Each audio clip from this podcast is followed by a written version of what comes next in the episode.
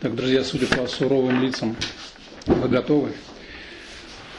А, значит, отстраняясь от а, таких немножко глуповатых крайностей, которые в такой немножечко неудачной журналистской манере говорят, что в современной вот этой темной теории. Все является спекулятивно-реалистичным, или наоборот, которые впадают в другую крайность и говорят, что ничто уже не является спекулятивно-реалистичным, мы с вами должны конкретизировать это понятие спекулятивного реализма, привязать его к определенным историческим акторам, понять, что это значит конкретно, без таких немножко антиинтеллектуальных и наивных обобщений. Значит, спекулятивный реализм – это достаточно современная, ну, вокруг 15 где-то лет, интеллектуальная волна, которая вот, исторически возникла вокруг, я сейчас скажу, такой выдам сильный тезис сразу, вокруг одного философского проекта, одного отдельно взятого человека. И имя этого человека э, Квинтин, ну или Квентин, если совсем уж на французский манер, то Квинтин Миссу. Э, но его сразу же поддержали, и к нему присоединились еще несколько человек – Сейчас мы о них два слова скажем. Ключевые даты в возникновении этого философского проекта – это 2006 и 2007 годы. Вот тогда это все появилось. Значит, в 2006 году выходит книга Мису, которая называется «После конечности». А, переведена на русский, можете почитать. Такая вот э, маленькая совсем лапульчика. А, замечательная, прекрасная, но, как утверждают очень-очень многие господа и товарищи, очень трудное для чтения. Ну, может быть. Может быть и трудное. Буквально на прошлой неделе после, после лекции у меня был разговор с, с одним коллегой, как раз он коснулся МИСУ. Коллега, соответственно, имеет философское образование. Не знаю, он, может быть, сейчас я не вижу, присутствует в этой аудитории, поэтому не буду показывать пальцем и сдавать его. В общем, мы говорили о МИСУ, он говорил мне, что Мису, как это возможно читать? Я открываю Мису, это черти что. Просто там другие были слова, я как бы смягчаю, а потом он так добавляет, так думает и добавляет. Вот то ли дело Батай, говорит он. И вот меня как-то перекрыло после этого, потому что, ну, я не знаю, по сравнению с Батаем, на мой взгляд, Мису, это, ну, это ясно как букварь просто. Ну, может быть, мои проблемы какие-то, но не суть. Считается, что это очень трудная для восприятия книга. Возможно, это так потому, что она очень абстрактна, очень формальна. То есть там остросюжетности никакой содержательной особенно и нет. Там нет ярких примеров, каких-то ссылок на кинематограф, хорроры, какую-нибудь фантастическую литературу, вот всего этого, чем изобилует современная гуманитаристика, современная теория, вот тут этого нет. Здесь такие формальные рассуждения, такие во многом даже... Напоминает книга такой логический задачник, да, вот человек как бы сам с собой играет логические игры, задает себе задачки, решает их, а мы должны следовать за его мыслью, как бы тоже решать, может быть, наперед, опережать его, может, наоборот, отставать, там, удивляться, радоваться его результатам, там, ух ты, как здорово решил эту логическую задачку и так далее. То есть, да, содержательно остросюжетного мало, формально много остросюжетного, но это, согласитесь, тоже на, на любителя. Не все это любят, не все это понимают и так далее. Но если это ваше, то это ваше.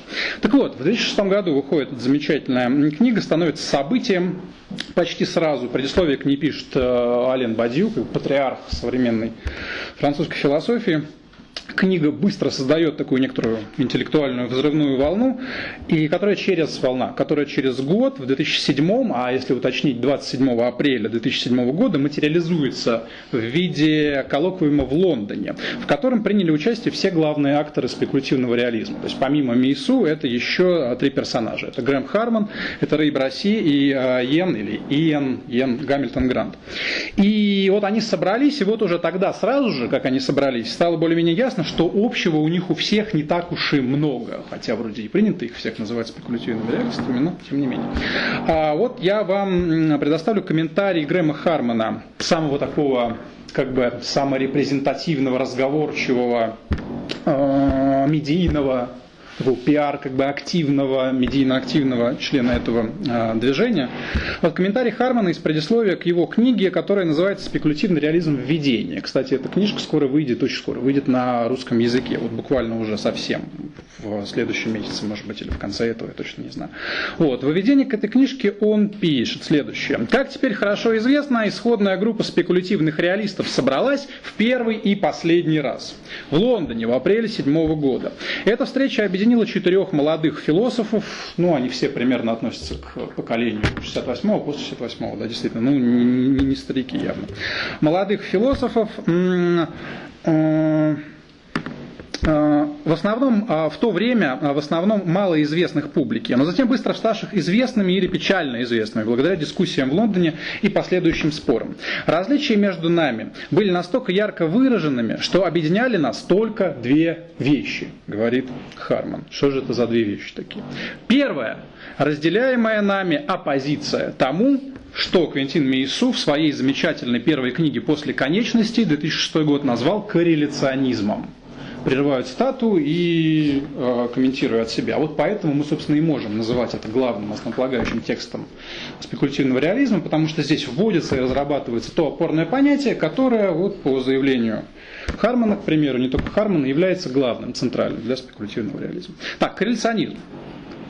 Враг обозначен враг.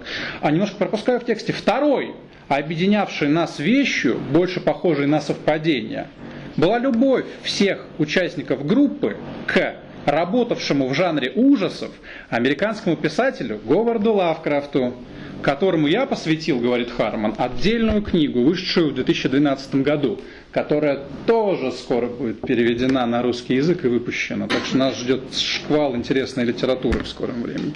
А, и, э, значит, а, аппендикс этой цитаты из Хармана все остальное вызывало между нами споры. Конец цитаты. Ну да, действительно, такое явление держащееся, ну не совсем, может быть, на соплях, да, но ну, так плохенько оно держалось.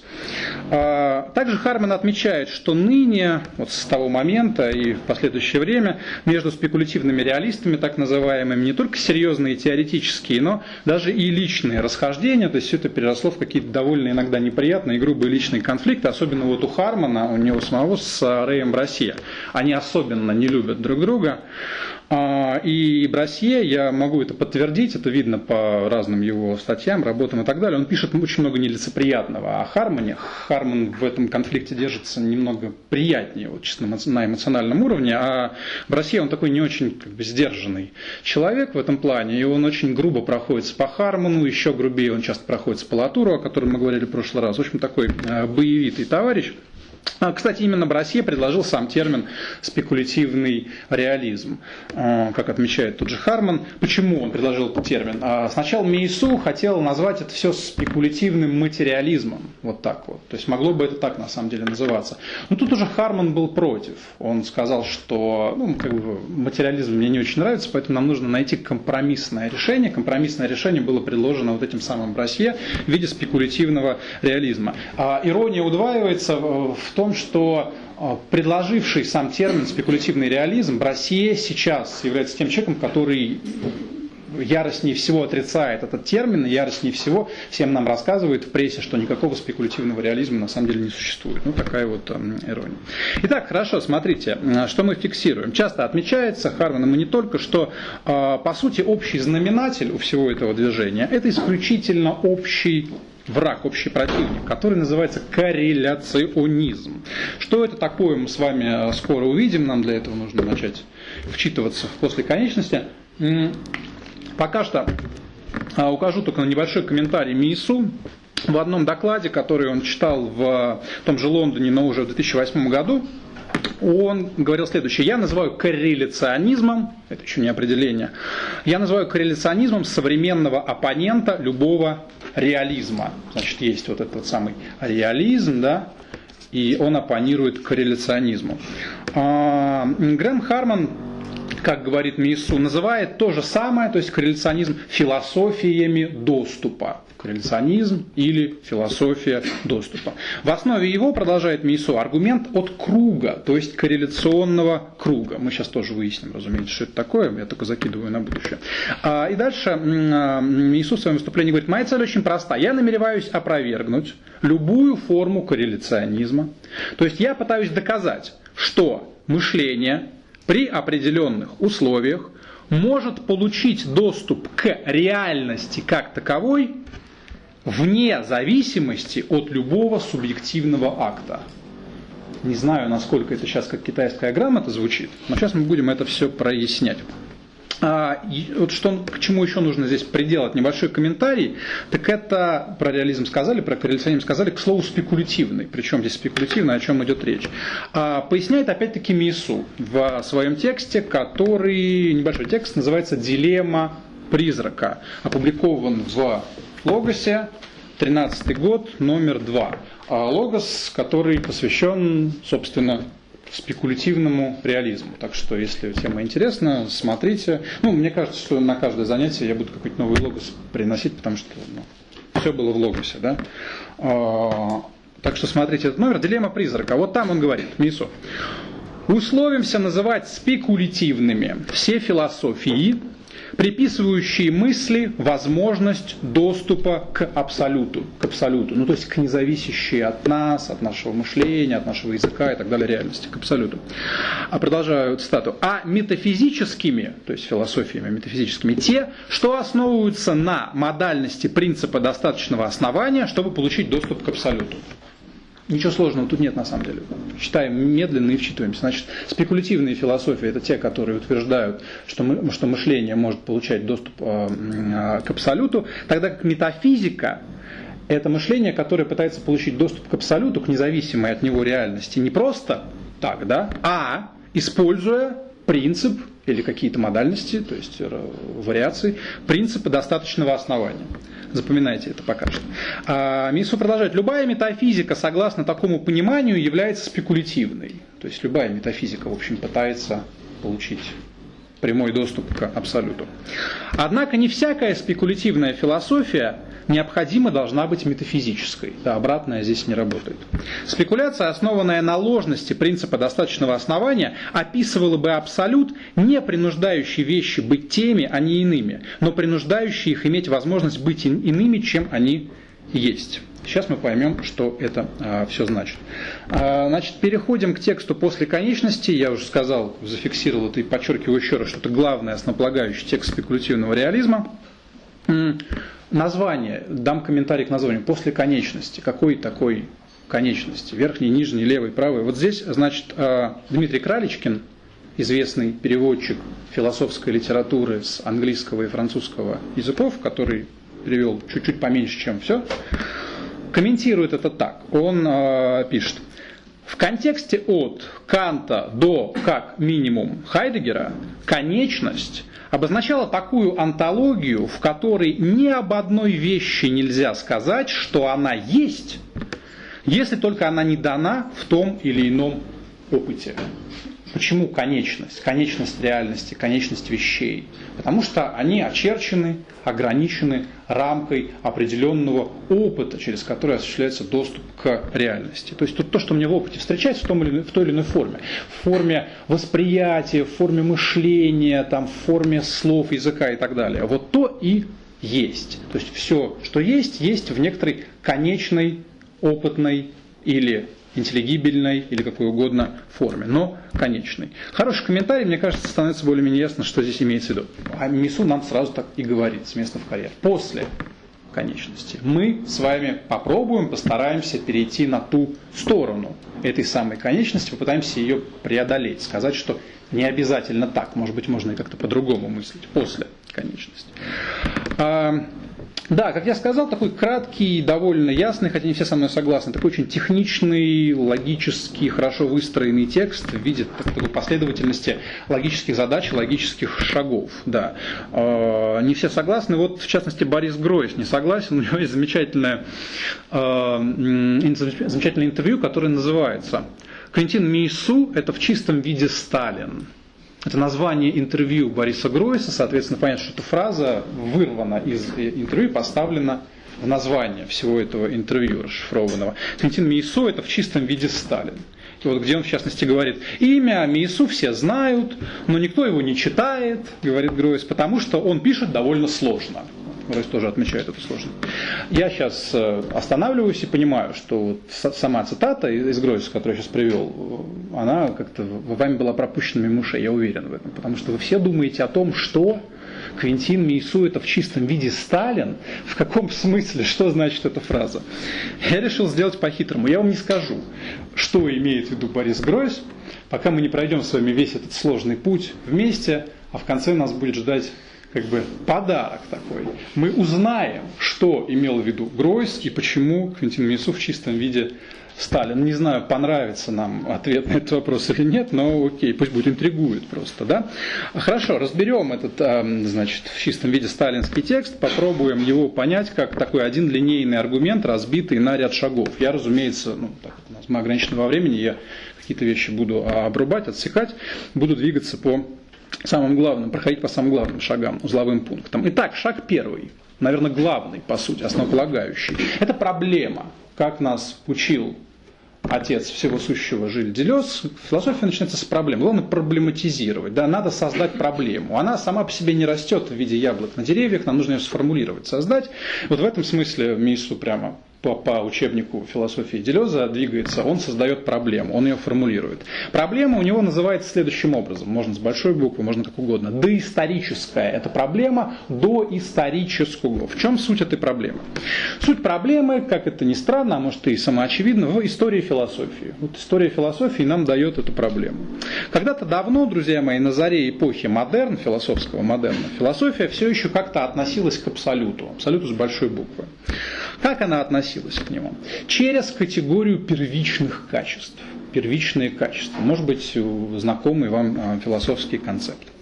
Философия была тогда уже не такой наивной, как более ранняя философия, там какая-нибудь э, такая более теологизированная христианская философия. Она понимала, эта философия модерна, что отношение человека к миру не беспроблемно, само собой оно не разумеется. Ведь уже Декарт, главный, может быть, философ модерна, научил нас во всем сомневаться, сомневаться в реальности вокруг нас. Многое из того, что мы наблюдаем в вещах, это было очевидно для Декарта, на самом деле мы сами в них в эти вещи и привносим. Это он называл вторичными качествами вещей. Вот то, что опосредуется нашим восприятием вещей, нашим мышлением вещах и так далее, это вторичные, только вторичные качества а, вещей. Но должны быть ведь и первичные качества вещей тоже какие-то. Неотъемлемые качества, сущностные качества, которые, собственно, и делают вещь вещью, вот этой вещью, делают ее независимой от нашего восприятия или мышления, а то получается такой солипсизм, немножко безумный мир, где мы сами выдумываем все вокруг себя. То есть вот до этого додуматься Декарт еще еще не мог. Как мы увидим дальше, и Кант еще до этого додуматься не мог. Нужен был там, Фихта и уже Гегель в особенности, чтобы додуматься до такой мысли, что ну, нам не обязательно себе представлять какую-то независимую от нас реальность. Мы можем себе представлять, что как-то дух сам творит реальность вокруг себя. Вот для таких людей, как Декарт и Кант это все еще ну, ну, безумие немножко. Да? Для Гегеля это уже, для гегельянцев это уже в принципе было нормально. Но туда мы пока а, не заходим. Нужны, бы, нужны были первичные качества, которые все-таки сохраняются еще. А, значит, первичные качества это и есть те качества, которые присущи абсолютной реальности. Как бы абсолютные качества, независим, а, присущие независимой от нас реальности. Для Декарта это прежде всего, что в общем более-менее понятно, математические свойства, такие максимально формальные свойства а, вещей, свободные от игры нашего восприятия и вообще от каких-либо наших прихотей или от прихотей нашего там, чувственного аппарата и так далее, и так далее. Это абсолютно необходимые свойства, скажем, математические качества вещей. Фиксируем этот момент и двигаемся дальше по лестнице истории философии, восходим. Очень скоро, ну, там, очень скоро, примерно 100-200 лет вот так вот, а, или чуть больше. А, но по, по рамкам истории философии большой, это, конечно, скоро. Эта вот позиция, которую мы только что описали, стала считаться наивной позицией, наивно-реалистической позиции, или, скажем точнее, докритической, догматической позиции. Почему докритической? А, ну, докритическая это буквально значит до кантовской, потому что докритическая это то, что было до появления кантовских критик, до, то, что было до проявления, знаменитого проявления Канта от догматического сна. Как минимум это вы все точно знаете из истории философии. Да? Немножко такой, такой мифологизированной истории философии. Был Кант, он как принцесса, значит, был во сне в догматическом долгое время, и потом вот он проснулся. При, приехал принц на э, светлом коне, значит, поцеловал его и разбудил. Принцем был кто? Кто разбудил Канта от догматического сна? Дэвид Юм. Да? Дэвид Юм разбудил его от догматического сна. Ну, то есть чтение, разумеется, не буквально, не, не, не воплощенный, не физический Юм. А, а, значит, это был догматический сон. В чем суть вот этого решающего кантовского разрыва в истории философии? Почему мы делим и продолжаем делить? Я не знаю, еще какое время будем дальше делить историю философии на вот, там, докритическую и критическую, там, посткритическую и так далее. В чем здесь суть? Говоря очень просто, максимально примитивизируя это все, Кант заметил, должен был случиться Кант, чтобы это заметить, что когда мы что-нибудь мыслим с вами, что угодно, что-нибудь, ну мы как раз таки мыслим это. Понимаете? Это мы мыслим что-то, когда мы что-то мыслим. Не оно само по себе как-то мыслится, вот так вот объективно и абсолютно. А мы, наше мышление, которое всегда в любом случае привносит что-то в свой объект.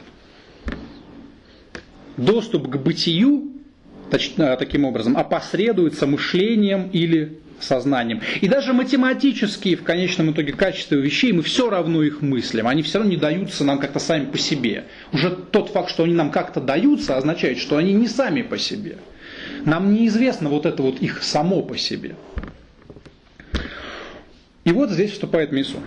Он пишет, такая операция, он имеет в виду докритическую наивную операцию мышления, в итоге самопротиворечива.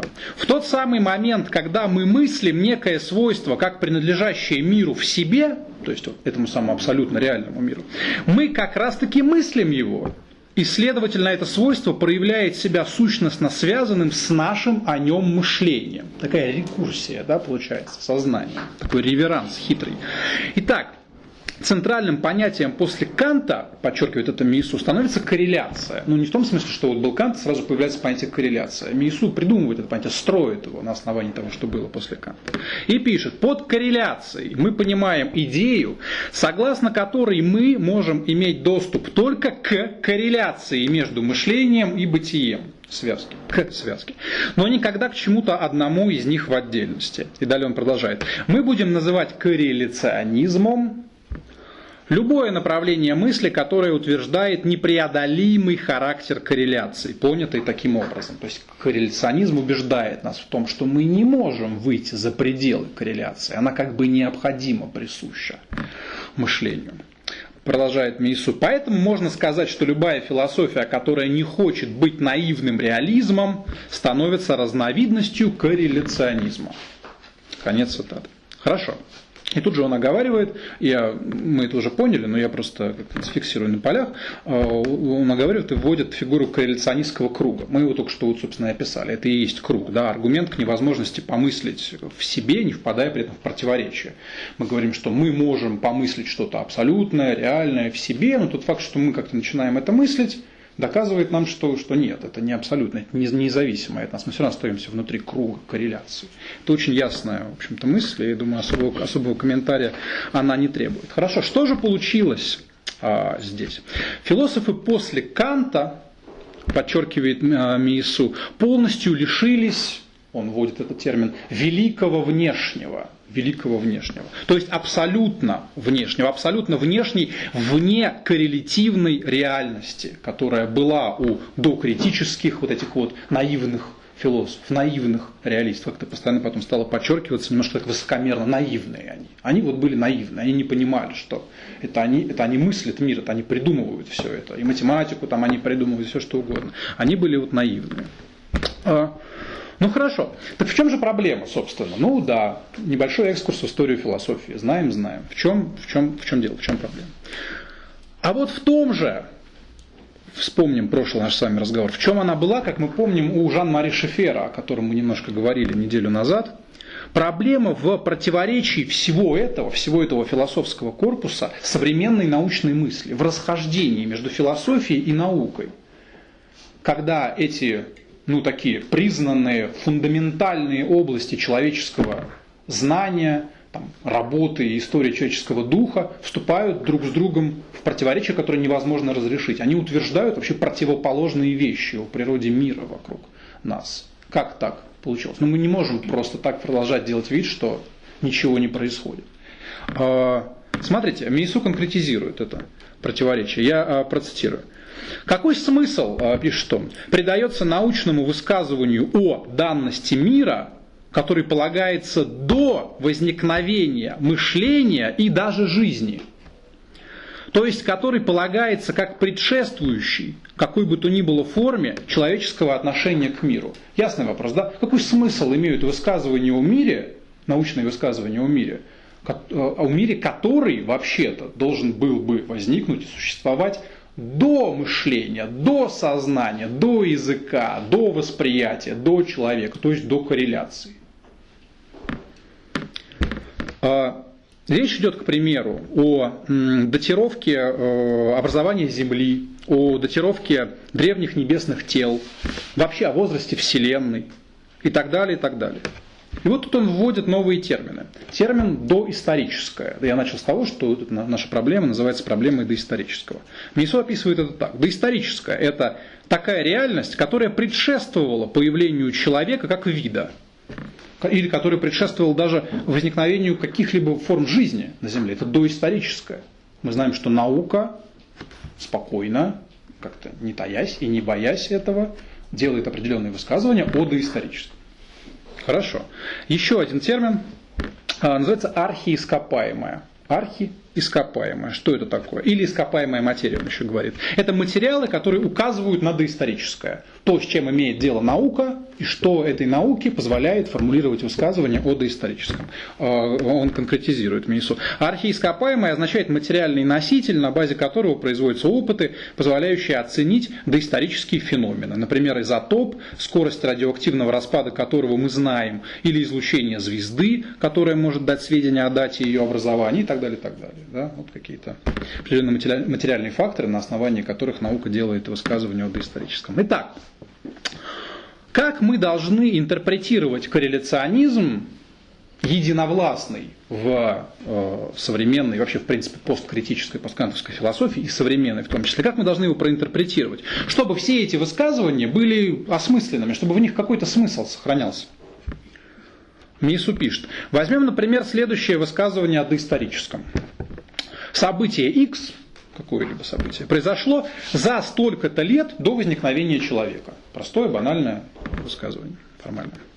Философ-корреляционист не будет возражать против содержания высказывания. Он не будет не спорить, что происходило именно событие X, не оспаривать дату этого события. Нет. Он добавит лишь, мысленно может быть, но добавит – Нечто вроде приписки к завещанию, маленькую пометку, всегда одинаковую в конце фразы. Событие X произошло за столько-то лет до появления человека, сейчас внимание, приписка, для человека. Или даже, говорит Мейсу, для ученого. Такая, казалось бы, не очень значительная, но на самом деле меняющая полностью смысл высказывания приписка. Эта приписка, продолжает Миису, обязана своим существованием современности. Приписка, благодаря которой современная философия сохраняет, или по крайней мере верит, что сохраняет, позицию невмешательства в содержание науки, удерживая, тем не менее, режим смысла внешний по отношению к науке и более исходный. То есть, относительно высказываний о доисторическом, корреляционист постулирует, что в таком высказывании есть по крайней мере два уровня смысла. Непосредственный реалистический смысл, то есть вот научный, да, и исходный корреляционный смысл, ставший действительным благодаря приписке. То есть философ-корреляционист, вот он умудряется эти научные высказывания ставить вот в такие немножко лукавые кавычки. Вот он делает так, да, он делает так. Ну да, хорошо, там, Земля образовалась вот за столько-то до появления человека. Хорошо. Вот так, и подмигивает, да, как, как Ницшанский последний человек. Такой, но мы же понимаем. Это, в конце концов, это ученые делают это утверждение. Это же не само по себе вот каким-то образом так, да, нет. Ну, они так говорят, используют язык, мыслят это как-то, воспринимают что-то. Ну, это же они так говорят, в конце концов.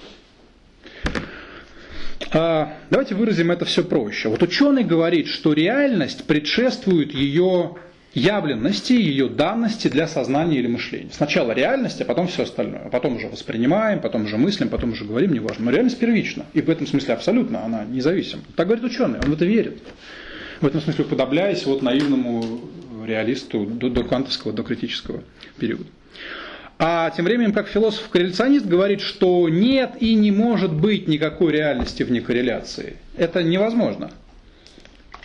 То есть получается, что ученый нам вроде и не врет, не хочет, наверное, нас обмануть, но он все равно говорит из своей ограниченной перспективы, из вот своей корреляции ученый. То есть для одного есть великое внешнее, абсолютное, он верит в него, а для другого нет, он не верит, он зрелый посткритический философ. Вот так эти двое у нас сцепились, значит, он в Иису на страницах его книги. И что нам теперь с этим делать? Это был шаг один, проблема. Хорошо, здорово сформулированная проблема. Шаг второй. Значит, мы поставили проблему доисторического и, соответственно, вместе с ней проблему корреляционизма. Мы с вами увидели, что философия и наука просто не могут в таком виде сосуществовать при всем вышесказанном. Это получается некоторый абсурд. В одном месте сосуществуют, в одном таком нормальном современном культурном пространстве сосуществуют э, два высказывания, которые противоречат друг другу, отрицают друг друга. Кто-то должен быть прав, а кто-то нет, наверное. Да? Надо как-то эту проблему решать, как-то от этого абсурда избавляться. Это несерьезно.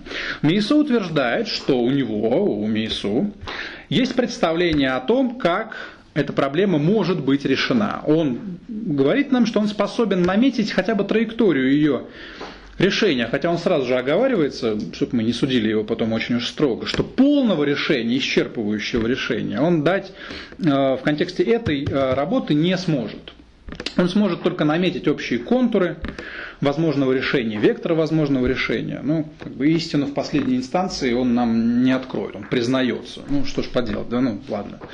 Э, уже и то, что он нам предлагает, это неплохо. Посмотрим, о чем он говорит. В конце концов, глупо от кого-либо ожидать истины в последней инстанции, да? Не правда ли? И даже от такого как человека, как Мейсу. Значит, наша задача минимум, его задача минимум и наш вслед за ним понять, как вновь возможно мышление об, абсолют, об абсолютном. И возможно ли? Ну, если мы хотим науку всерьез воспринимать, да, значит, должно быть как-то возможно. А как? Таким образом. А, то есть, как вопрошает Миису? А, как возможно из современной философии мыслить а, науку не как наивный реализм, а как все-таки что-то осмысленное. Да? А, что же получается? Что нам предлагает здесь э, Мису? Это значит, нам надо как-то вернуться назад, да, телепортироваться на машине времени в какую-то более раннюю стадию развития истории философии. Нам нужно стать вновь докритическими, что ли, догматическими. Нужно стать вновь наивными реалистами, там, картезианцами, а не кантианцами. Так получается. Забыть о том, что была кантовская революция в философии. Нет, говорит Мису, нет. Не получится. Хотелось бы, может быть но не получится. Такое возвращение невозможно. Это слишком легкий редукционистский путь. Критическая философия, говорит он, слишком хорошо раскритиковала метафизику, слишком хорошо раскритиковала догматизм. У корреляционизма слишком сильный аргумент, говорит Мису. Вот этот самый круг корреляционистский. Он слишком убедительный, слишком сильный, чтобы мы просто так могли его отбросить. Кстати, здесь уже можно наметить кое-какое расхождение между спекулятивными реалистами, потому что, скажем, тот же Рэй Брасье, он так не считает. Вот здесь он не согласен а, с Мейсу, он склонен немножечко упрощать эту проблему. И в статье понятия и объекты, он как раз упрекает Мейсу в том, что тот, ну, мол, слишком много чести отдает корреляционизму, что на самом деле аргумент корреляционизма гораздо примитивнее, чем кажется нам, и чем кажется Мейсу, и его гораздо проще опровергнуть, чем кажется Мейсу.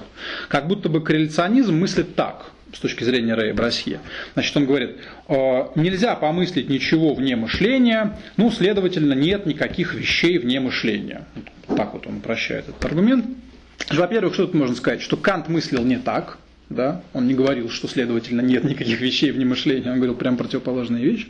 А во-вторых, корреляционизм силен именно своей вот этой вот железобетонной тавтологичностью, которую Броссей явно недооценивает. Потому что если мы что-то мыслим, то мы это мыслим. Факт. Как нам помыслить что-то вне мышления? Как нам помыслить существование чего-то вне мышления? Существует ли что-то вне мышления, спросим мы. А как это узнать? Если мы задаемся вопросом, существует ли что-то вне мышления, как нам узнать, существует ли или нет? Только если узнать попали в круг. Потому что узнать. А, как нам это помыслить? Только если помыслить, снова попали в круг. Эта тавтология сильнее, чем э, многим кажется. Получается, что Россия, ну, на мой взгляд, ладно, не знаю, может быть, я не улавливаю какой-то такой тонкости софистической его аргументации, но мне кажется, что он прощает эту проблему и вовсе не доказывает ложность или слабость э, корреляционистского аргумента. Мне кажется, он просто пытается поскорее и попроще отбросить эту проблему. И в этом смысле Миису, который хотя бы отдает себе отчет в силе и убедительности этой тавтологии, ну, вызывает куда больше интеллектуальных симпатий, во всяком случае, у меня. Но забудьте об этом. В общем. Сами вынесите свое суждение, но мне кажется так. А, хорошо, возвращаемся к симпатичному, к более симпатичному а, Мису. А, условимся, согласимся с ним, что ну, корреляционистский аргумент все-таки сильный. Все-таки сильный, просто так отбросить у нас его не получится. Что же нам с ним делать? Как же нам быть? Вот логическая задача, которую ставит перед собой Мису и перед нами тоже. Что делает он? Что делает Мису? Он, будучи очень аккуратным, таким педантичным, интеллектуально-педантичным человеком, предлагает получше рассмотреть кантовский аргумент, самоустройство этого сложного кантовского аргумента. Раз уж он настолько, этот аргумент силен, что мы не можем просто так его отбросить как абсурдный, да, как пытается сделать Брасье. И вот этому посвящен наш второй с вами шаг. Он посвящен именно этому рассмотрению устройства кантовского, то бишь корреляционистского аргумента. Хорошо, смотрим, всматриваемся в этот аргумент. Кант, в отличие от Декарта и от других докритических догматиков, ну там, скажем, Лейбница да, и так далее, запрещает нам мыслить абсолютное, то есть абсолютно независимое от нас, которое он называет вещью в себе. Помните, да, вещью в себе. Вот эта самая абсолютная вещь в себе немыслима, недоступна нам. Почему? А потому что корреляционистский круг, потому что иначе бы она была не вещью в себе. Но ведь это не все, он не просто запрещает нам ее мыслить, Кант, да? он все-таки утверждает, и это очень важно подчеркнуть, он утверждает, что вот это вот абсолютное нечто, абсолютно реальное, абсолютно независимое, вот эта вещь в себе все-таки есть. А это уже немало, это уже даже очень много. В отличие от того, что чуть выше говорил Брасье, она все-таки есть. В его кантовской, я имею в виду, философии есть мышление, с одной стороны, с его формами там, и так далее, и так далее, и есть вещь в себе, к которой мышление не имеет никакого доступа, не вступает в эту корреляцию. Как будто бы Кант нам кажется поначалу, как будто бы Кант говорит о вещи в себе лишь негативно, мол, это то, что нельзя помыслить, с чем нельзя вступить в контакт, что нельзя воспринять. Это очень напоминает апофатическую теологию, да, которая вот примерно так же о Боге высказывается, что о Боге нельзя ничего сказать напрямую, потому что ну, мы не можем ничего утверждать о Боге, потому что мы не настолько совершенны, чтобы его понять. Мы можем утверждать о нем только что-то отрицать, то есть э, выстраивать о Боге некоторый отрицательный, то есть апофатический дискурс. Бог не такой, не такой. Вот мы можем смотреть на все на свете, свете, там, видеть лампу, там какой-нибудь стол, стул и говорить, ну это явно не Бог, не правда ли, да, Бог точно не такой. А, ничего сложного в таком ходе размышлений нет. Да? Вот похоже на то, что так же делает Кант свои вещи в себе. Но нет, это кажется, что он ведет только негативный дискурс. А на самом деле он утверждает здесь кое-что положительное. И прежде всего это то, как я уже сказал, что вещь в себе вообще-то есть. Вот этот вот философский аргумент, этот кантовский аргумент Миесу называет не просто корреляционизмом, он называет это слабым корреляционизмом или слабой версией корреляционизма. Ну, слабый, вы понимаете, не в том смысле, что она не сильная, а в том смысле, что она утверждает по минимуму. Как знаете, слабый тезис и сильный тезис. Слабый тезис утверждает поменьше, а сильный тезис утверждает побольше. И требует, соответственно, гораздо больших усилий, чтобы его доказать. А слабый корреляционизм. А раз есть слабый корреляционизм, который все-таки позволяет себе утверждать что-то о вещи в себе, оставляет саму возможность вещи в себе, да, то значит есть и некоторый сильный корреляционизм. А это уже, подчеркивает Мису, посткантовская идеалистическая философия. Вот этот вот самый необузданный, дикий, безумный, да, Гегель, гегельянство. А, вот эта философия, которая тема знаменита, что она убирает вещь в себе, уже начиная с э, Фихте, да, она убирает вещь в себе, отказывает ей в существовании. Фихте считал, что это его главный вклад в кантовскую философию, что он, наоборот, помогает кантовской философии, развивает ее тем, что он указывает, что абсурдно, глупо, не нужно в конечном итоге э, что-то говорить о вещи в себе. Зачем? Нет никакой вещи в себе. Да? И он писал письма Канту, а Кант писал письма в научное издание и открещивался от этого сумасшедшего, говорил, у меня нет с ним ничего общего, не надо, не, не называйте его кантианцем, не называйте его трансценденталистом, это, ну, это видно, это нездоровый человек, говорил уже старый Кант, уже вымотанный просто такими поклонниками, как Фихт. Но Фихте настаивал на своем и в конечном итоге стал очень популярным философом в свое время. А вот этот вот этот, этот самый абсолютный идеализм, посткантианский. Вот он убирает вещь в себе и говорит, что нет ничего вне корреляции. Это тезис сильного корреляционизма. Корреляция это и есть бытие в конечном итоге. Нет никакого бытия за пределами корреляции. Вот это гораздо больше похоже на то, о чем говорил Рей Брасье, чем кантианский аргумент. Но Кант это так не говорил, да, для него это безумие, безусловно. Смотрите, сделаем еще один шаг назад. Вот слабый корреляционист Кант – дискредитировал в философии доступ к абсолюту. Он научил нас думать так, что если есть доступ, то в нем нет абсолютного. Да? Доступ – это конечность, вот та самая, которую я вам объяснил, что это значит. Да? Доступ – это конечность, а абсолют – это не конечность, это бесконечность. А вот догматик Декарт, который был до Канта, считал, что может быть доступ к абсолютному. Мы можем иметь доступ к абсолютному. Как он до этого дошел? Декарт я имею в виду. Как он защищал абсолютность внешнего мира, абсолютность великого внешнего. Вспомним, как делал это Декарт. Вот Декарту для этого понадобилась одна хитрость, одна уловка. Известная философская хитрость, она называется Бог. Да? Бог философов, так называемый. Я не говорю о религиозном Боге, это нас не касается. Так называемый Бог философов. Понятие Бога. Бог гарантирует абсолютность мира, потому что... Почему? Даже Бог не обманщик, говорил Декарт. Бог не обманщик. Бог это высшее абсолютное, которое гарантирует всякое низшее, абсолютно гарантирует существование вещей вне меня. Так бы я мог удариться в полный солипсизм и думать, что это я выдумываю мир вокруг себя. Он мне только грезится, кажется, снится, я представляю себе мир. И нет ничего стабильного, нет ничего настоящего, нет ничего реального вне меня. Но так как Декарт верит в Бога, философски верит в Бога и пытается доказать существование Бога, с его точки зрения, доказывает существование Бога, это гарантирует ему, что мир есть. Если Бог есть, то и мир есть, и он реален. Я мог бы заблуждаться о том, что мир есть, но, понимаете ли, Бог меня не обманывает. Вот эта вот аргументация наивно-реалистическая Канта не устраивает – Кант говорит, что из мышления о Боге абсолютная необходимость божественного существования не выводится по Канту.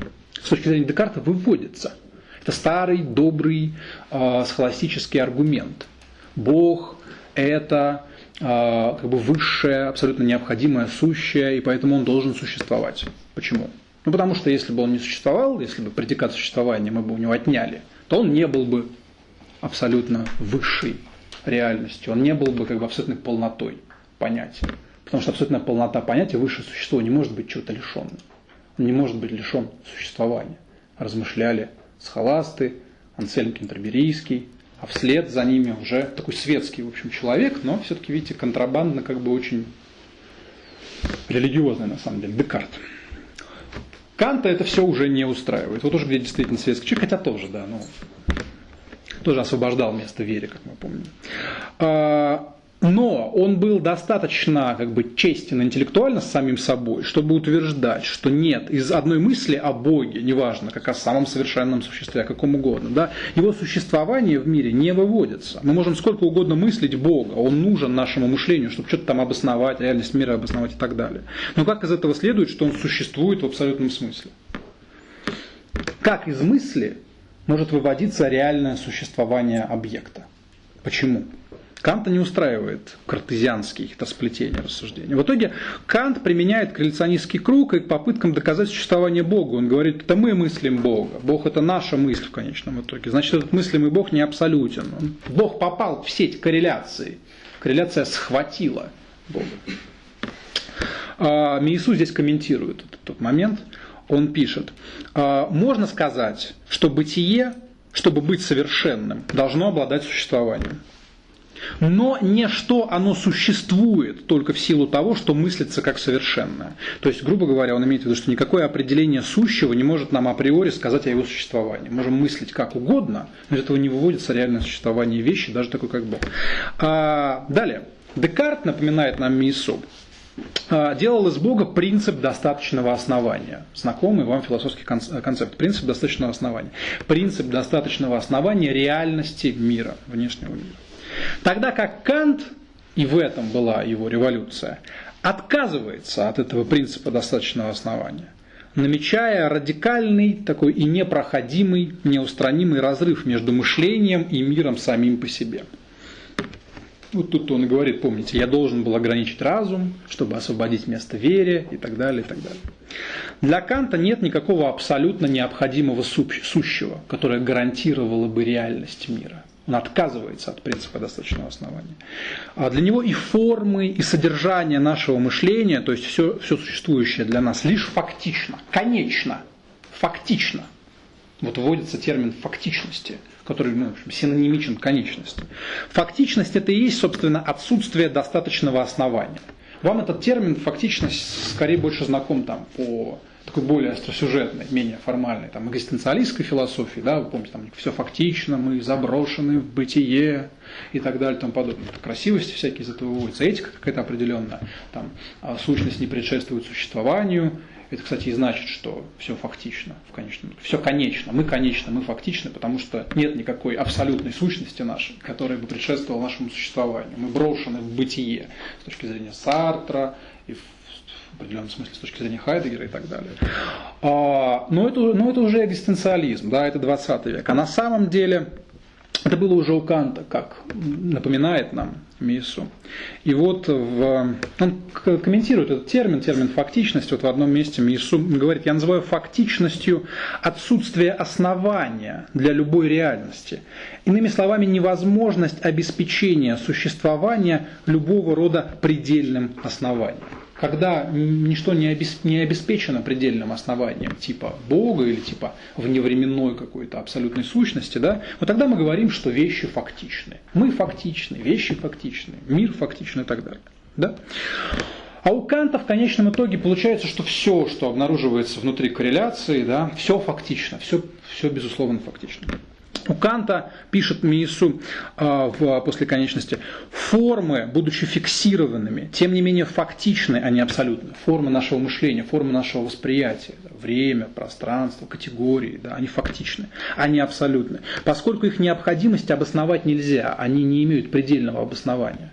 Мы когда говорим о том, что, например, мы мыслим, в, мы воспринимаем в категориях пространства и времени, мы не можем под это подложить какое-то абсолютное конечное основание. Мы не можем сказать, что это абсолютно точно так, вот поэтому. Потому что Бог есть, да, как Декарт говорил. Кант уже так сделать не может. Для него все это фактично. Ну да, пространство. Ну да, время. Так случилось. Да? Почему? Я не знаю почему. Я описываю то, что я вижу, то, что я как бы мыслю, да, мою саморефлексию. Но почему так? Он не обращается здесь к к божественному основанию для этого.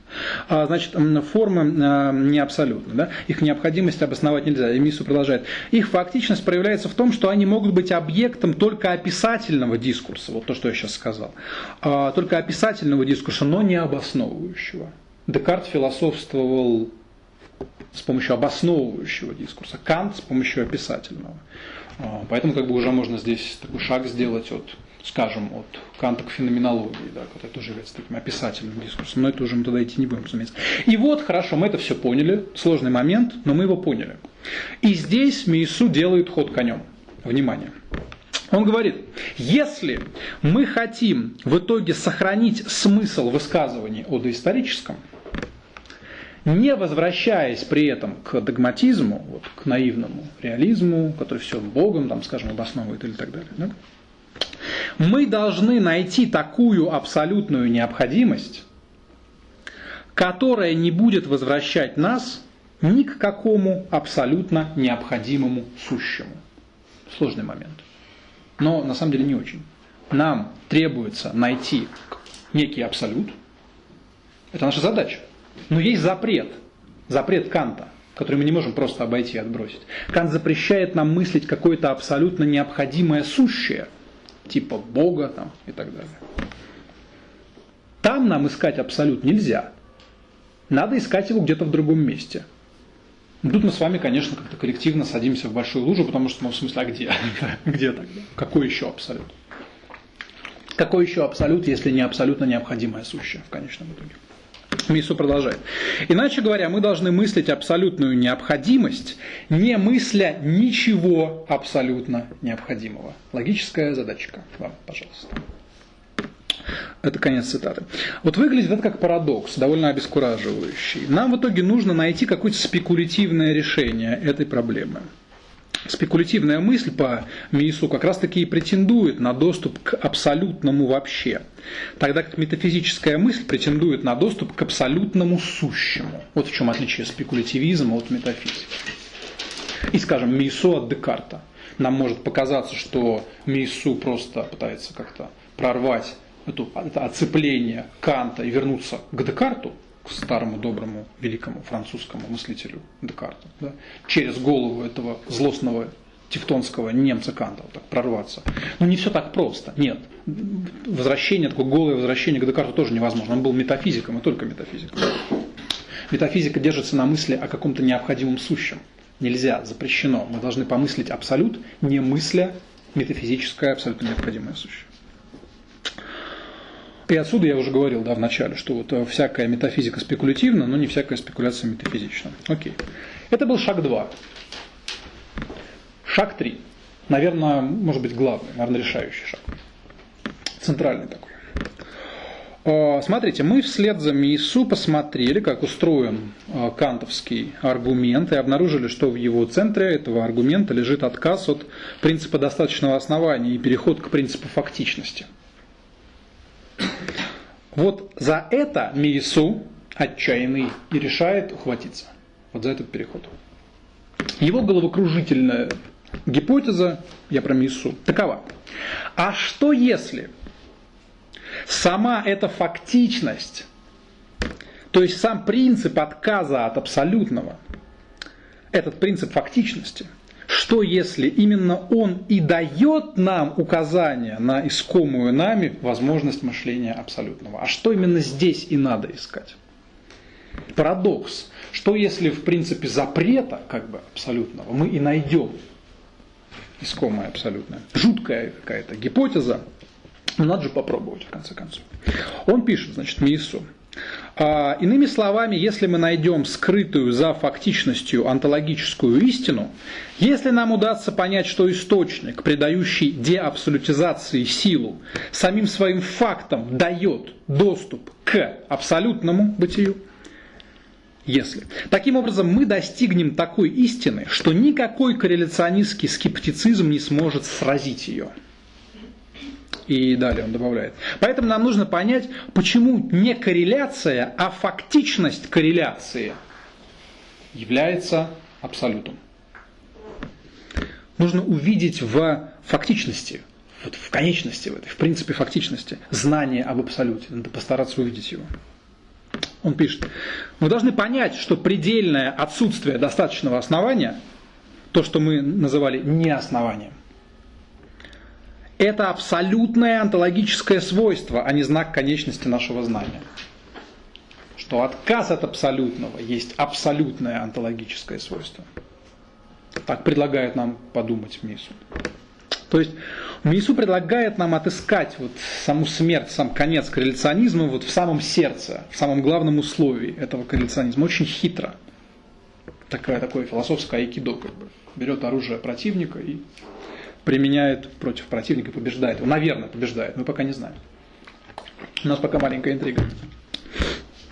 Чтобы отыграть вот эту вот свою радикальную совершенно ставку, Мейсу разыгрывает я быстро пробегу этот момент, полилог, то есть такой многоголосый разговор а, нескольких персонажей. Он пытается немножко упростить свое повествование, быть не таким сложным, там, скучным, занудным, кому как. Он пытается немножко добавить жизни свой текст, ну, получается так, ну, что-то получается. И он разыгрывает полилог между разными персонажами. Это, вот, собственно, метафизический догматик, то есть наивный реалист. Но мы знаем, что он говорит, мы уже пересказывали его. Это есть такой Декарт, как бы.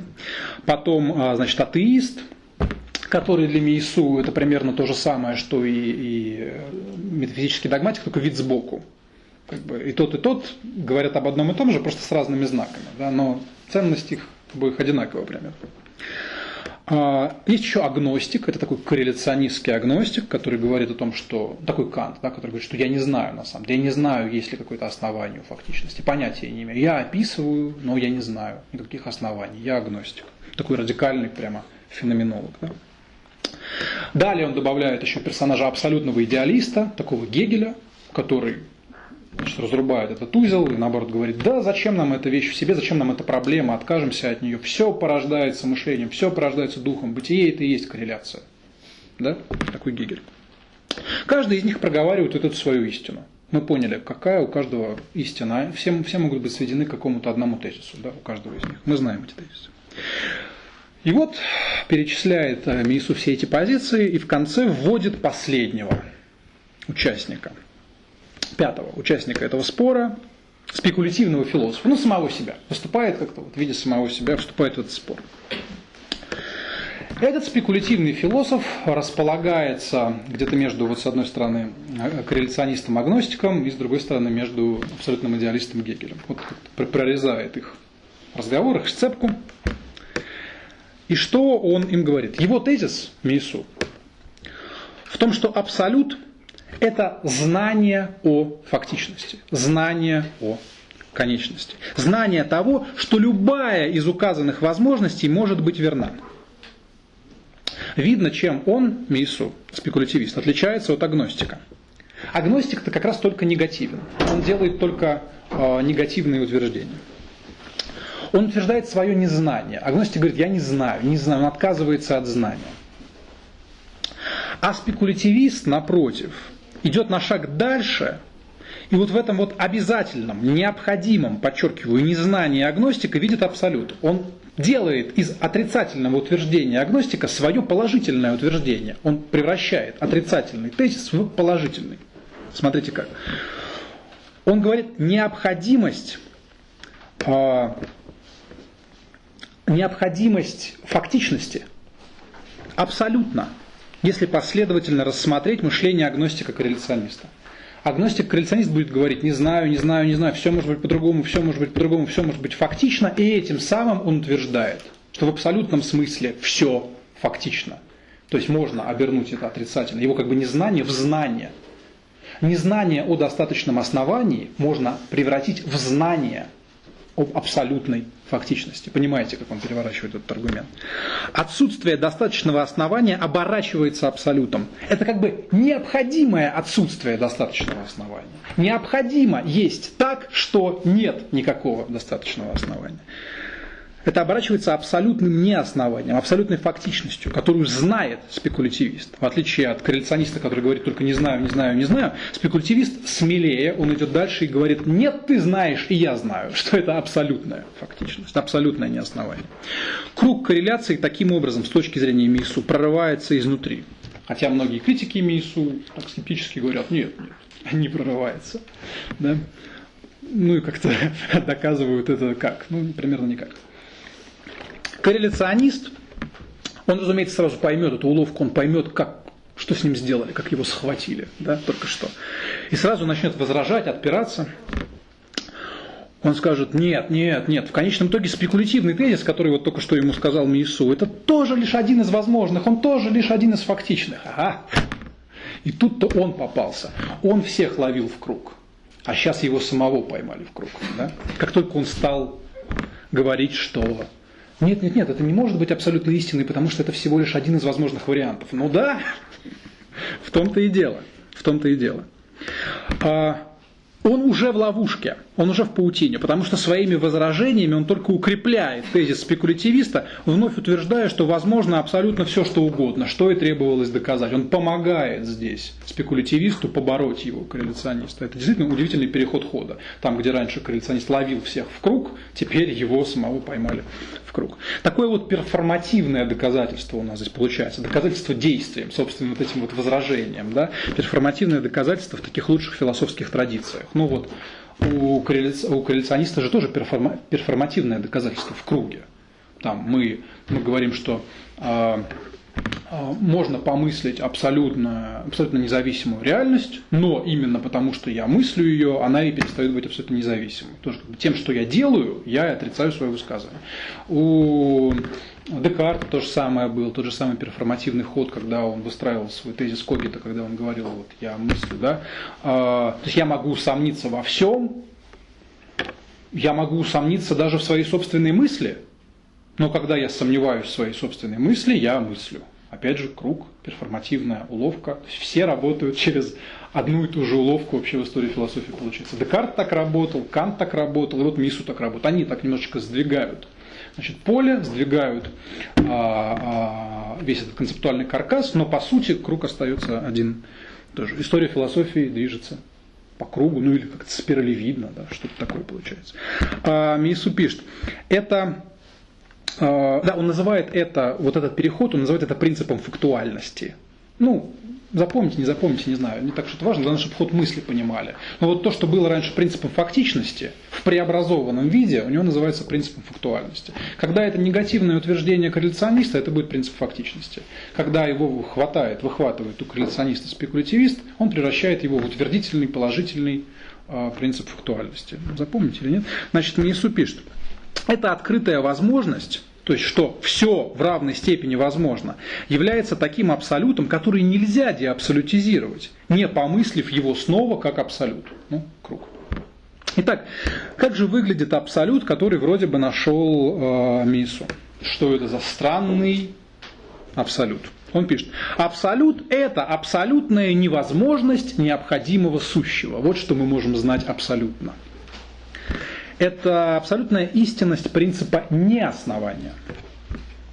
То есть мы только что абсолютизировали контингентность. Это же как называется? После конечности подзаголовок эссе о необходимости контингентности. Я сразу вам не зачитал подзаголовок, чтобы как бы не распугать поначалу. Сейчас вы уже готовы воспринимать эти слова. Контингентность это что такое? Он пишет, это контингентность такова, что может произойти все, что угодно. Даже то, что ничего не произойдет, и все останется как есть. Контингентность это отсутствие какого-то необходимого основания для того, чтобы что-то было. Мы говорим, что нечто контингентно, потому что ну, это какую-то у Канта формы мышления или содержание мышления. Непонятно откуда. Но вот они есть, контингентные они в конечном итоге. Вот поэтому и эссе о необходимости контингенции, потому что контингентности, простите, потому что мы выявили, что абсолют это вот необходимая контингентность всего и, и есть. А, контингентность, эм, конкретизируем, это знание о возможности, он пишет, смотрите, контингентность это знание о возможности быть иной какой-либо вещи в этом мире. Все может быть, все может быть иным в этом мире, это контингентность. Хорошо, а, еще немножко цитат. Мы знаем теперь, где находится та узкая щель, через которую мышлению удается выйти из самого себя, прорвать корреляционистский круг. Фактичность, и лишь одна она может проложить нам дорогу к абсолюту. Чуть дальше. Такой абсолют в итоге есть не что иное, как крайняя форма хаоса. Гиперхаос, говорит он, сразу видно, Делеза читал, где нет или кажется, что нет ничего невозможного, даже немыслимое возможно. Ну, чудесный тезис, это очень романтично, ярко. Вот только нужно нам как-то держать себя в руках, не опьяняться этим ходом мысли, вернуться в самое начало и спросить, а вот только как, как такой абсолют способен легитимировать дискурс науки? Мы же с чего начали-то? С научных утверждений, что, мол, нам надо понять, что они утверждают действительно что-то о реальности, о природе реальности. А тут такие дебри зашли. Причем тут наука-то? Однако Миесу настаивает на том, что здесь возможна наука, потому что возможно рациональное понимание и познание этого гиперхауса. Возможно, как мы уже видели даже у самого Канта, у такого главного коллекциониста, возможны какие-то утвердительные высказывания о гиперхаусе об этом.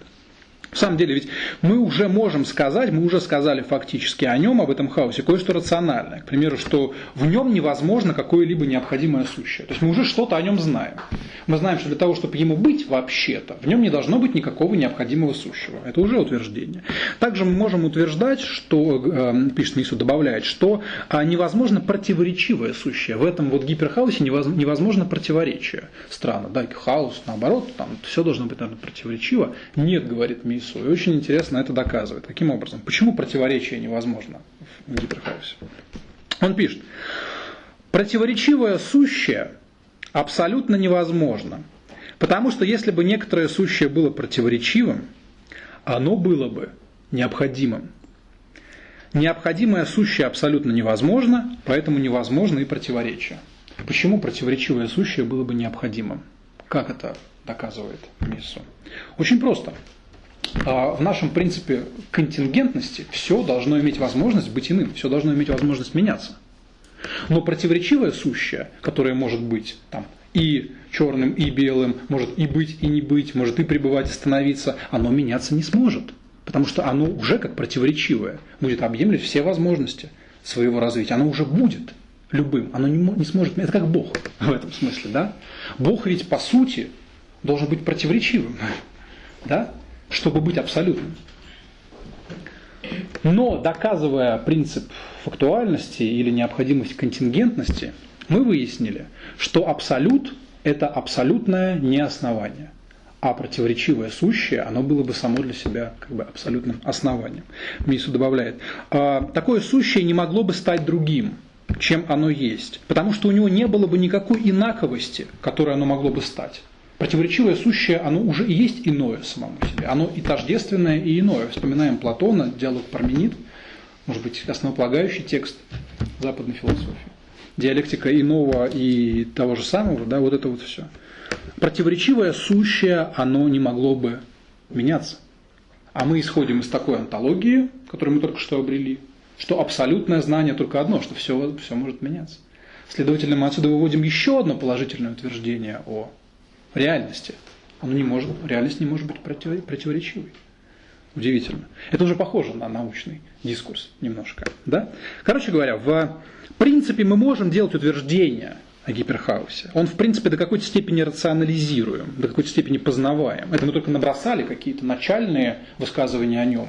Значит, можно продолжить и вывести из этого еще какие-то, еще какие-то, еще какие-то, ну, как вы понимаете, останется за пределами этой книги, но мы можем предположить, что это можно сделать. А, хаотическое должно быть принципиально изменяемым, оно должно быть не необходимым, что-то о нем можно сказать. И Мису пишет, мы понимаем теперь, каким мог бы быть рациональный дискурс о неосновании не основании, которое не было бы иррациональным. Это был бы дискурс, имеющий целью установить ограничения, которым сущее должно соответствовать, чтобы иметь возможность не быть и возможность быть другим.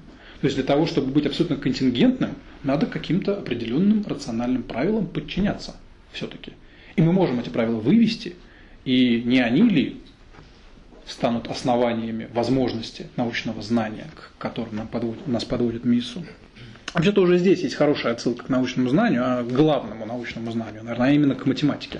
Все-таки Мейсон во многом движется в традиции Бадью, и неспроста Бадью писал предисловие к его работе, вообще как-то они там плотно общались и так далее. Нельзя сказать напрямую, что это прям ученик Бадью, но тем не менее, они а, на короткой ноге. Бадью тоже указывал на то, что антология, по сути, она дана математически. И в каком-то смысле Иисус здесь не, не так, как Бадью, совершенно не, не, не тем монструозным образом, как Бадью, но он по-другому, через обходные пути, он на это тоже указывает, что эта реальность, существование которой, возможность мышления которой нам пытается здесь доказать, она в целом математизируема. Смотрите, математика тоже не утверждает никакого необходимого сущего. Она вообще не говорит о каком-то сущем. Она говорит о множествах и только о множествах. И счет этих множеств, опять же вспоминаем Бадью, это возможность бытия иным. Множество – это всегда возможность бытия иным. Каждое число иное другому, каждое число может меняться в счете, в вычитании, в прибавлении и так далее. Математика очень напоминает то, о чем здесь говорит э, Мису. Хорошо, главное сказано. Этот третий шаг был главным шагом. Если бы я был лектором здорового человека, я бы пришел к каким-то более интересным вещам, но так как я лектор курильщика, э, я добавлю четвертый шаг, с вашего позволения. Такой дополнительный, как бы бонус, да, такой бонус на сдачу. Шаг четвертый – это испытание всего сказанного еще одной непростой проблемой. А, Мису не из робких, и он постоянно себя испытывает и постоянно ставит самому себе все новые и новые, все более сложные, зубодробительные логические задачи. И нам тоже приходится иметь с этим дело. Еще одна проблема, а, ее Мису называет проблемой Юма, от того самого Дэвида Юма, который вошел в историю тем, что он разбудил Канта от догматического сна. Да? Но не только этим. Суть проблемы в том, что могут ведь быть и возражения на все наши выводы. Мису пишет, возражение следующее. Кажется абсурдным считать, что не только вещи, но и физические законы реально являются контингентными. Потому что если бы так было, следовало бы допустить, что эти законы могут действительно, без всякого основания, измениться в любой момент. Конец цитаты. Весомое а, возражение, как вы считаете? Или невесомое? Потому что ведь законы, физические законы, любые законы вообще нашего мира, они по мыслям Иисуса должны быть э, абсолютно контингентны. То есть они должны принципиально иметь возможность быть иными. Так чего же они не становятся иными-то, собственно говоря? Это проблема. А, он пишет. Иначе говоря, если бы законы действительно были контингентными, мы знали бы об этом. И более того, нас, скорее всего, и не было бы, говорит Мису, чтобы знать об этом. Потому что беспорядок, наступивший бы от подобной контингентности, распылил бы в ничто любое сознание, как и мир, данный ему, этому сознанию. Факт стабильности законов природы кажется нам достаточным, чтобы отвергнуть идею, что, возможно, они являются контингентными законы природы нам представляются стабильными, они сохраняются. Мы постоянно на опыте, там, не знаю, подбрасываем монетку, она падает и так далее. Да? И эта стабильность заставляет нас верить, что нет, мир не контингентен. В нем есть какие-то контингентные вещи, там я, мы с вами, неважно, не там, а, бутылка и так далее. Но, но какие-то фундаментальные основания этого мира, но они не могут быть столь же контингентными, как бутылка, мы с вами и, и так далее. Нет, нет, вы что? Это же страшно себе представить. Ну, сам ответ Юма на эту проблему, у Юма она, эта проблема была по-другому сформулирована, но неважно, мы ее обновили а, через терминологию МИСу. Ответ Юма был скептический, да, через веру, через привычку Юм отказывался от суждения в данном случае. Он говорил, что ну, по этому поводу тоже ничего особо сказать нельзя, но мы верим, что законы стабильны. Ну да, у нас есть привычка, что законы стабильны, но значит ли это, что через минуту все не изменится? Если у нас какие-то данные, доказывающие, что через минуту все это не изменится на уровне даже самых фундаментальных своих законов. Есть у нас такие основания? Нет. Ни логических, ни фактических. Да? Нет логических, потому что ну, нет противоречия в том, что через минуту изменится законы мироздания. В этом нет логического противоречия. Где оно? Да? Ну, изменится, и ладно. Но нет и опытного а, противоречия, потому что нет опыта будущего. Мы не знаем, что будет через минуту. Поэтому Юм просто отказывается здесь от суждения. Он говорит, я не знаю, ну, привычка такая, вера наша такая, но вывести из этого ничего нельзя, доказать ничего нельзя. Ну, Миису не очень удовлетворяется этим простеньким а, ответом. Ну, мы поняли, что он не ищет простых путей, это, в общем, это не его кредо. Для него это уход в сторону. А он хочет идти прямо, как танк. Ставки следующие. А, значит, как мы можем представить себе такие контингентные, то есть как бы случайные миры, миры гиперхауса, как он говорил, а, какая там будет возможна наука, какое там будет возможно сознание – так далее. Как мы можем себе это помыслить? Тут отсылаю вас к хорошей работе МИСУ, которая, она не переведена, которая называется Science Fiction and Extra Science Fiction. Это небольшая работа, буквально страниц на 50. Я, кстати, выкладывал вчера в Телеграме. Если что, посмотреть, она здоровская. Она про литературу. Мису в очередной раз доказывает, что он может вообще обо всем говорить. О философии, о литературе, о Боге. Вот он в «Дилемме призрака» говорил. Там о мертвых, об этике, о чем угодно. Такой вот многостаночный. И он там размышляет о том же самом, о чем мы сейчас с ним размышляем, только через призму научной фантастики. Да? Он вводит понятие научной фантастики science fiction где мы можем представить себе какие угодно фантастические миры, миры, но при условии, что эти миры будут вписываться в определенные фундаментальные законы, которые управляют нашей с вами вот наукой современной. Поэтому science fiction это фантазия, ну такая очень ограниченная фантазия. Она все это вписывает в нашу привычку, как сказал бы Юм, в наше верование. Да? Но не можем ли мы представить себе, помыслить экстра science fiction, говорит Миесу, то есть а, такую научную фантастику, которая, в общем, уже не будет научной фантастикой, где будут сфантазированы миры, не поддающиеся или отклоняющиеся от тех привычных нам законов, которые управляют нашим э, текущим миром. И он говорит, да, мы можем это помыслить, и он приводит ряд примеров. Правда, он немножко разочарованно говорит, что а, ему, ему сложно найти примеры, где полностью весь текст был бы выдержан. Вот на этом уровне. Что обычно авторы некоторое время держатся на уровне экстра science fiction, но в конце все равно срываются в science fiction, все равно придумывают какое-то логическое объяснение происходящему. Ну, это как детектив, как бы, да? В детективе в конце должна быть развязка, потому что иначе, ну зачем? Детектив это такая игра с нами. Сначала у нас в начале детектива что-то отбирают, прячут за спиной, потом мы, значит, мучаем себя на протяжении детективного повествования, а в конце нам обратно, значит, говорят, ну ладно, вот, на, на, вот она истина, вот на, и мы удовлетворяемся, мы получаем обратно, как фрейдовская игра в, эту, в катушку под, под диван, да? мы получаем обратно свои вещи, говорим, о, ну слава богу, ну хорошо, как бы мир стабилизировался вокруг нас. Законы вновь заявили о своей действенности. И он говорит, что так работает, э, работают даже лучшие образцы того, что он называет экстра science fiction, но все равно они демонстрируют, пусть не в, не в конце, но, скажем, в середине повествования, возможность помыслить миры, где и сами законы будут иными и так далее. Он приводит разные примеры, в частности, он приводит э, Убик Филиппа Дика. Там тоже в конце стабилизируется вроде нашего. Хотя, кстати, я не согласен, потому что да, я, я не согласен, потому что в самом, в самом конце книги, в самом конце книги последняя там, фраза, последнее предложение как раз таки заново у нас отнимают нашу катушку. А, но все-таки он говорит, что вот в конце есть попытка стабилизации, но все, что происходит на протяжении книги, это действительно черт знает что. Там законы начинают совершенно по-другому работать. Не буду спойлерить, может кто не читал. Убика это, наверное, стоит читать. А, а, вот, отсылаю к работе Science Fiction, Extra Science Fiction, но это просто как факультатив. А пока что продолжаем после конечности. Значит, прежде всего, здесь Мису предлагает переформулировать проблему Юма, осовременить ее. Он пишет, мы можем так изложить новую формулировку. Вместо того, чтобы задаваться вопросом, как доказать предположительно действительную необходимость физических законов, мы должны задаться вопросом, как объяснить явленную нам стабильность физических законов, если они предположительно являются контингентными. То есть нужно спросить себя, а почему нам кажется, что они такие стабильны, почему мы так уверены в этой стабильности, собственно. Он говорит, что многие мыслители полагали, что факт стабильности законов мира ведет сам по себе уже автоматически к факту их необходимости. Мышление двигается так. Ага, законы стабильные, следовательно, они необходимы. Но мы с вами понимаем, что это неправильное логическое утверждение, наивное. И Юм был прав, когда отказывался от такого суждения. Когда говорил, нет, я этот шаг не сделаю, я не знаю, я отказываюсь от суждения. Да. Но нужно конкретизировать. Значит, Иисус усматривает здесь ошибку, он раскладывает этот аргумент по полочкам, как мыслят те, кто совершают такие, это неверное заключение. Они мыслят так. Первое. Они говорят себе, если бы законы действительно могли изменяться без основания, если бы они не были необходимыми, то есть, говоря нашими СМИСу словами, если бы они были контингентными, то они бы часто изменялись без основания.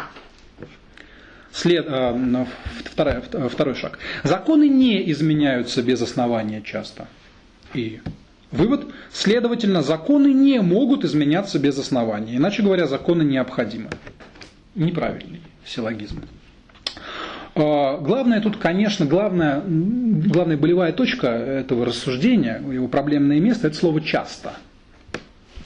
А, это Мису сравнивает с аргументом от броска костей. Да? Вот он говорит, мы бросаем кость, и по сути она должна постоянно выпадать какими-то разными своими гранями и так далее. А, то есть это вероятностное рассуждение – он говорит, вероятностное рассуждение, как и само понятие случайности, поскольку оно опирается на расчет частотности, предполагает идею числовой тотальности. Ну, сейчас вы понимаете, почему для многих людей так невыносим текст после конечности. Я сейчас я дочитаю, потом попытаюсь объяснить, что имеется в виду. Когда тотальность является внутренней для нашей Вселенной, она дана нам в опыте непосредственным образом. Число сторон э, костей число отрезков веревки и так далее. Или косвенным, обходным путем через наблюдение за частотой данного феномена. Мы наблюдаем частотность феноменов, данных нам в опыте. Далее Мису. Но когда я применяю вероятностное рассуждение к нашей Вселенной в целом, не имея в опыте ничего, что могло бы гипотетически это доказать, потому что никакой Вселенной в целом я в опыте, разумеется, не имею. Там, ну, кость игральную я имею. У нее всего-навсего тотально 6, сколько там э, возможных вариантов, 6 э, э, чисел может выпасть. Это некоторая числовая тотальность, ограниченная моим опытом. Но Вселенная в целом не игральная кость. У меня не может быть представления о числовой тотальности всех вариантов, которые могут выпасть во Вселенной в целом.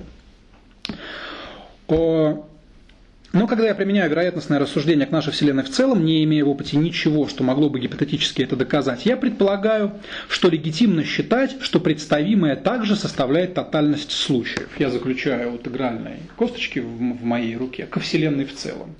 Да? У меня есть математическая гипотеза о представимом.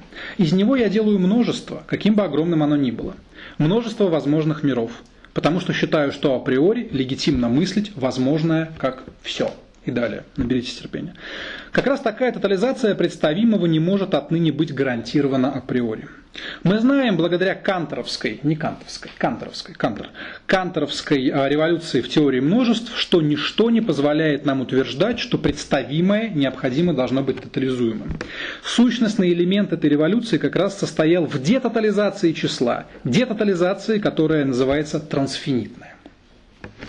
Мейсо обращается к э, Кантору, к теории множеств, чтобы показать, что наше вероятностное рассуждение, основанное на странной аналогии игральной кости с, со Вселенной в целом, не, не верно.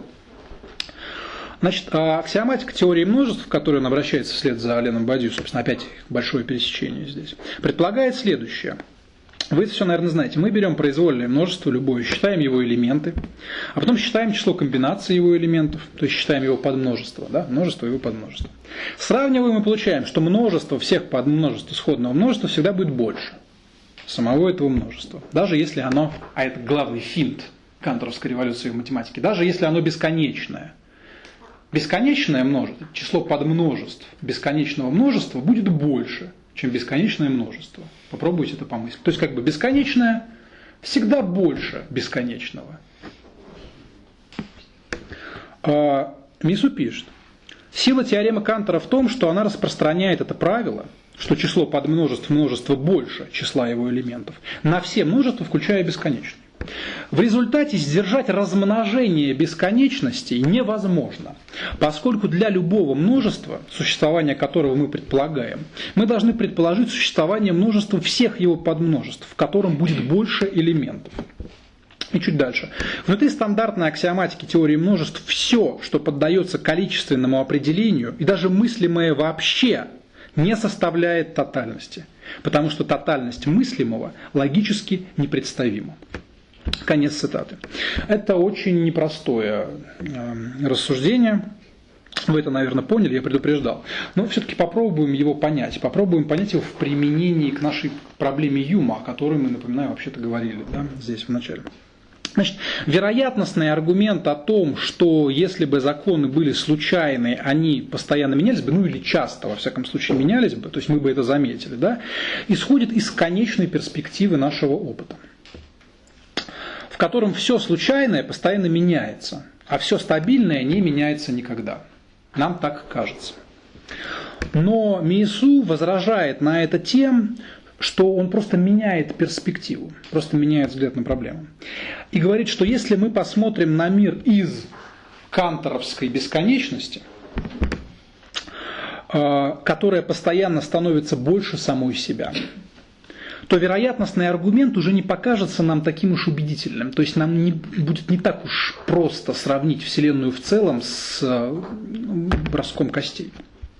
Кстати, о броске костей э, Маларме, ну, вы знаете Маларме, плохо известный у нас э, французский автор, а для них это вот наше все как бы. Там Маларме главный вообще человек. Книга, вторая книга Мису «Число и сирена» посвящена интерпретации поэмы Маларме «Бросок костей» как говорил Борис Гройс в интервью о том, что Мейсу – это чистый Сталин. Я напоминаю, что у нас есть интрига. Как говорил Борис Гройс в том интервью, во Франции нет работы, интеллектуалам нечем заняться. Все сидят и тихонечко занимаются маларме. И говорит, вот посмотрите на Мису. Да? Из этого пока не следует отношение его к Сталину, это все мы наконец оставляем, но тем не менее. А, так вот, наше представление о том, что Вселенная в целом уподобляется броску костей с легко просчитываемыми вероятностями, да, в, перспек... в перспективе размножающихся бесконечности теории множеств, уже не кажется такой уж сама очевидной. А, Ведь с точки зрения постоянно прогрессирующей бесконечности, перспектива единичного броска костей и перспектива всей истории рода человеческого, ну не слишком уж отличаются друг от друга, не правда ли? То, что мы в опыте не видим изменения законов природы, еще ничего не значит. Не значит, что они не могут изменяться. Само слово «часто», «часто» или «нечасто» или «редко» в перспективе постоянно размножающейся бесконечности Кантера теряет всякий смысл. А что такое «часто» внутри канторовской вселенной? В смысле «часто»? каждые 5 минут или каждые 5 миллионов лет, а между ними нет разницы, если что. А, почему бы всей истории рода человеческого с ее стабильными законами не быть просто одним из возможных вариантов броска костей? Что мешает нам предположить, что однажды, когда-нибудь мы застанем это, или мы не застанем это – или будущие поколения застанут это, или вообще человечество не застанет. Это не важно. Что мешает нам предположить, что э, когда-нибудь кости будут брошены еще раз, и результат выпадет совсем другой. Ничто не отрицает этой возможности. Логически ничто не отрицает ее. В перспективе вечности э, вероятности расширяются до предела, и все становится вероятным, все становится возможным. И частая смена законов, и редкая смена законов, потому что частая и редкая, они как бы теряют свою силу. Итак, вывод Миису. По какому праву априори исключается возможность, что контингентные законы изменяются редко? Настолько редко, что еще никто никогда не имел возможности зафиксировать такого рода изменения. Только по праву данному исчислением вероятности, примененным к миру в целом, а не к феноменам мира. Тотальность априори возможного, о которой благодаря Кантору мы знаем, что она не может иметь никакой логической или математической необходимости, то есть никакой априорной необходимости. Все же, конечно, нам нужно объяснить стабильность законов и так далее, но, да, я уже говорил, не здесь, не здесь. Итак, друзья мои, обратимся немножко вспять. Какие шаги мы прошли? Значит, Мейсу рассказал нам, что такое корреляционизм, построил это понятие. Корреляционизм как современное состояние философии, посткантовское состояние философии. Далее, он столкнул этот корреляционизм с наукой, современной наукой и поставил проблему доисторического. Далее он обнаружил внутри корреляционизма возможность выхода за пределы круга корреляции через превращение, напомню вам, принципа фактичности в принцип фактуальности. Это вот три главных шага. У нас был еще дополнительный, чтобы нам мало не казалось. Он поставил еще проблему Юма, то есть сам себе возразил и ответил на собственное возражение. Проблему Юма, которая является серьезным возражением принципа фактуальности, он предложил решение, частичное может быть, но решение проблемы Юма через обращение к аксиоматике теории множеств, к Кантору, в частности, к понятию трансфинитного. Мы понимаем с вами, что это все только набросок, что это попытка помыслить некоторую возможность, все равно головокружительная.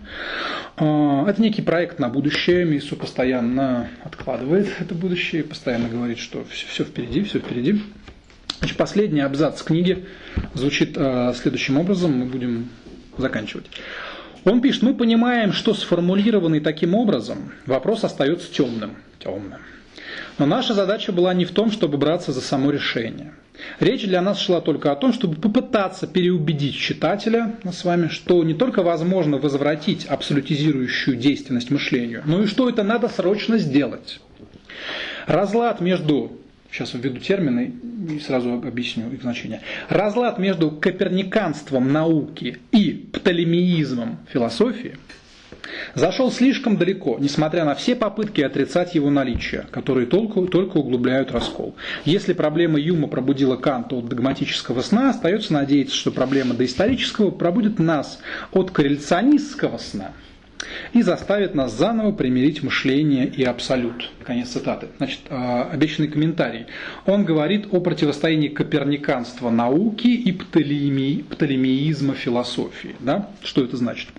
Ну, коперниканская революция в, нау э, в науке, да, это децентрализация мышления, как комментирует сам Мису, по отношению к миру внутри процесса познания. Он пишет, «А в таких уже немножко художественных, романтических тонах.